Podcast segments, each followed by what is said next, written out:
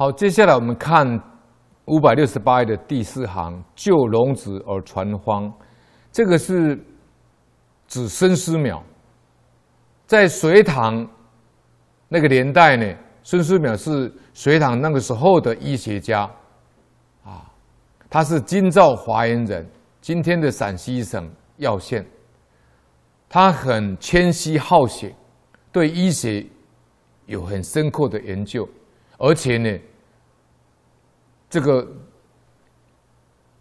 通达呢百家学说，而且精通老庄，而且他也喜欢佛经。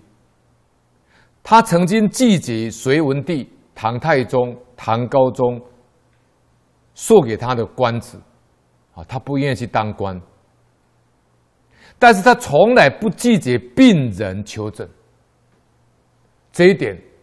我们要勉励这些想要有意志要学中医也好，西医也好，我也曾经见过这样的一个医生，真正的发愿做一个仁医，有慈悲心的医生，不能够高高在上，不能说因为我现在是一个很有名的医生了，我讲一个医生的故事给各位听。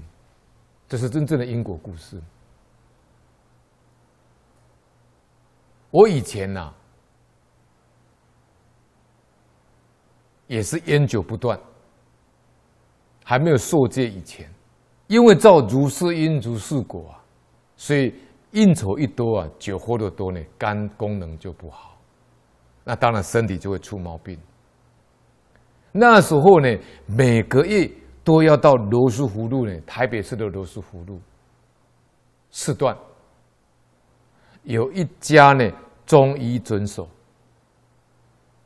去给他针灸拔罐，每个月呢一定要奉送五千块台币。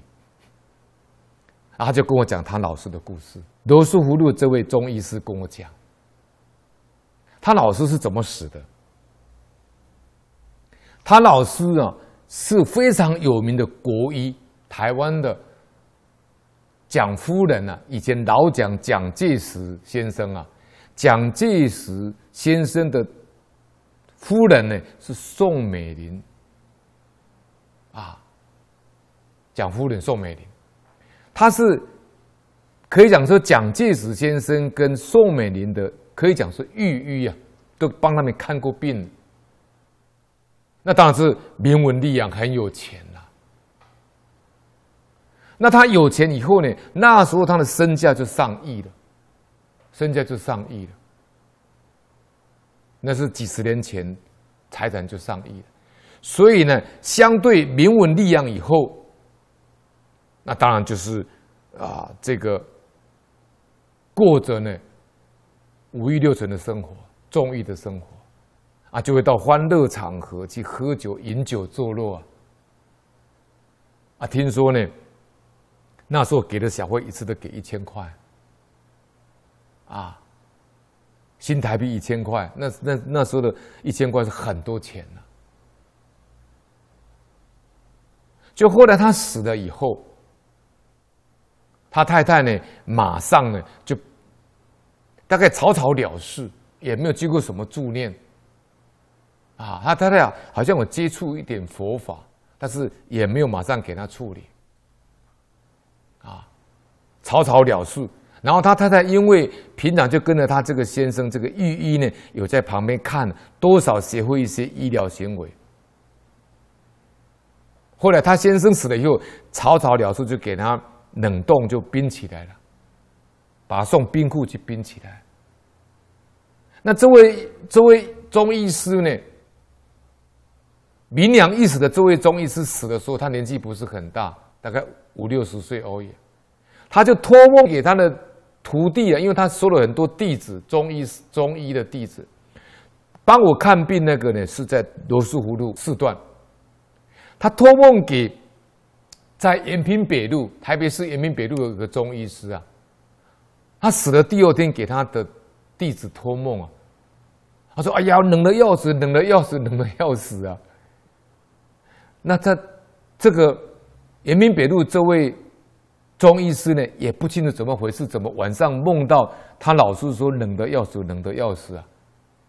就去他老师那家去问了，才知道他老师昨天晚上死掉了，昨天死掉啊！被师母把他送去殡仪馆，就把他冰起来。他说冷得要死。那后来呢，延平北路的这位中医师就告诉罗斯福那个中医师说：“，他说我们老师啊，台湾话叫先呢了，先呢。”台湾人讲老师叫先生啊，都叫先生，叫俗话讲的叫先呢啊，先生先的意思就是我老师啊。他说：“哎呀，我们老师很可怜呐，啊，一辈子啊名气那么大，赚那么多钱呐，啊，往生舍报的时候呢，啊，草草了事啊。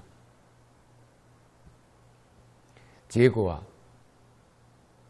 他太太啊，就这样。”处理完了以后，隔没多久，也帮人家针灸。就有一个人到他诊所去针灸，因为他还在守丧期间呢。我们讲说，父母往生呢要守丧三年呐，老师往生要心丧三年。结果对这些呢古礼呢都不重视，草草了事，所以就马上就开业。就就继续继续做医疗行为，就有一个人在里面呢，被针灸不当呢，当场死在里面死掉了。后来天天去闹啊，丢名纸啊，抬棺抗议啊，要求赔偿。当然是花很多的金钱，因为知道他很多钱啊。所以作为医生呢、要学孙思邈，从不拒绝病人求诊。他认为什么？人命之重，贵以千金。这八个字呢，很适合学西医或者中医的人要学习的。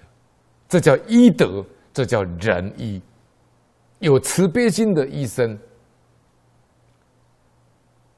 他提倡呢，读书人多掌握掌握一点医术，用治病救人。